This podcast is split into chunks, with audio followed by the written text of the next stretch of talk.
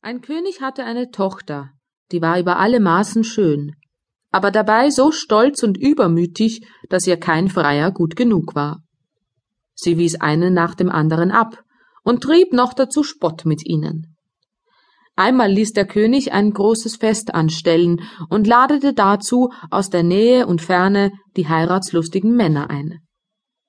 Sie wurden alle in eine Reihe nach Rang und Stand geordnet. Erst kamen die Könige, dann die Herzöge, die Fürsten, Grafen und Freiherren, zuletzt die Edelleute. Nun ward die Königstochter durch die Reihen geführt, aber an jedem hatte sie etwas auszusetzen. Der eine war ihr zu dick. Das Weinfass, sprach sie, der andere zu lang. Lang und schwank hat keinen Gang. Der dritte zu kurz. Kurz und dick hat kein Geschick.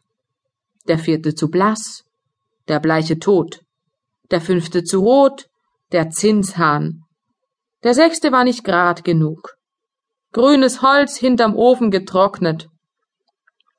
Und so hatte sie an jedem etwas auszusetzen. Besonders aber machte sie sich über einen guten König lustig, der ganz oben stand und dem das Kinn ein wenig krumm gewachsen war. Ei, rief sie und lachte, der hat ein Kinn wie die Drossel einen Schnabel. Und seit der Zeit bekam er den Namen Drosselbart.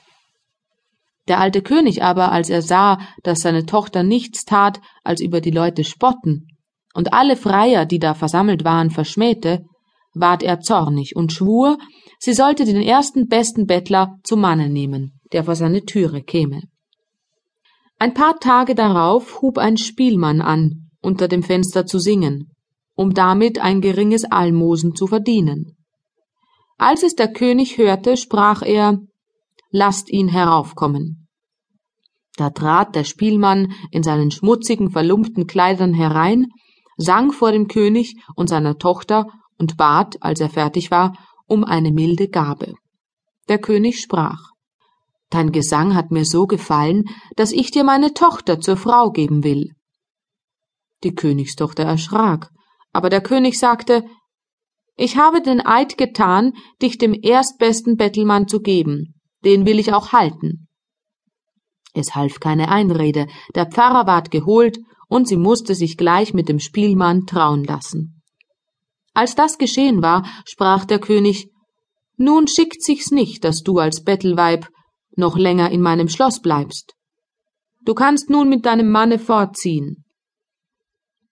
Der Bettelmann führte sie an der Hand hinaus, und sie musste mit ihm zu Fuß fortgehen.